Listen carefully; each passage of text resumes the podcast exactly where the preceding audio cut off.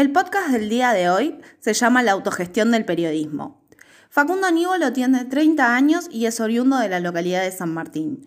Es fotógrafo y militante del movimiento Evita. Toma mate todas las mañanas en compañía de su gato negro, Pelusa. Está metido en los medios de comunicación desde muy joven. Sus inicios fueron en medios tradicionales, hasta el día de hoy que trabaja en un medio autogestivo. Facundo es un periodista como los que encontramos en los grandes medios, que comenzó como colaborador en medios gráficos como Página 12, Revista Viva e Infonews Noticias.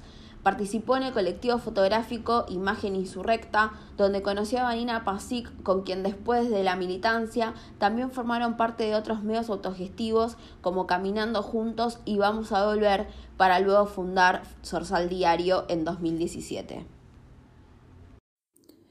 Sorsal nace porque tanto Vanina como Facundo se dieron cuenta que la comunicación sirve cuando se conjuga con un proyecto de poder. Necesitaban una herramienta propia donde poder plasmar la línea editorial de los movimientos populares y construir, desde ahí, un medio profesional con el que pudieran expresar las necesidades que entendían de las nuevas demandas de la sociedad, como el feminismo, pero anclado en San Martín. A su vez, desde sus conocimientos por los pasos por medios alternativos y de la implementación de la ley de medios en el año 2010, notaron que nunca tuvieron una buena sustentabilidad económica y buscan cambiar esa realidad de alguna manera. Así nace nuestro deseo por investigar cómo a partir de la implementación de la ley de medios en nuestro país se genera una desigualdad en las políticas económicas, dejando por fuera a nuevos espacios periodísticos que surgen en la era digital. La red de medios digitales lucha por la implementación de una pauta nacional, el subsidio para los trabajadores y colaboradores, la falta de salarios para muchos de ellos, la falta de herramientas de trabajo o presupuesto para las mismas, entre otros.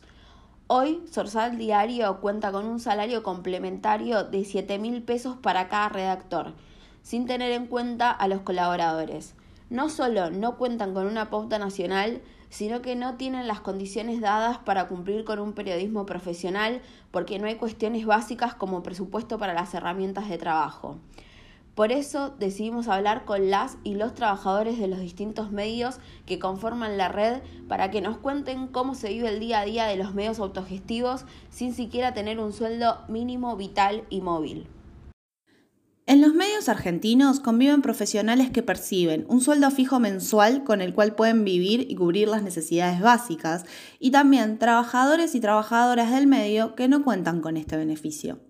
Sin embargo, todos ellos ponen su esfuerzo, tiempo y servicio para cumplir de manera profesional con su rol de comunicadores. La hipótesis de nuestra investigación es que no se da visibilidad ni importancia a los medios de comunicación populares, comunitarios y autogestivos que además son digitales. Esto se da por un preconcepto de que los mismos no alcanzan los estereotipos del periodismo de los medios tradicionales. Son periodistas y comunicadores que buscan ganar derechos. La red de medios nace para organizar el sector de los nativos digitales, quienes apuestan directamente por las multiplataformas y cuentan historias que recuperan la memoria popular y feminista de nuestros territorios.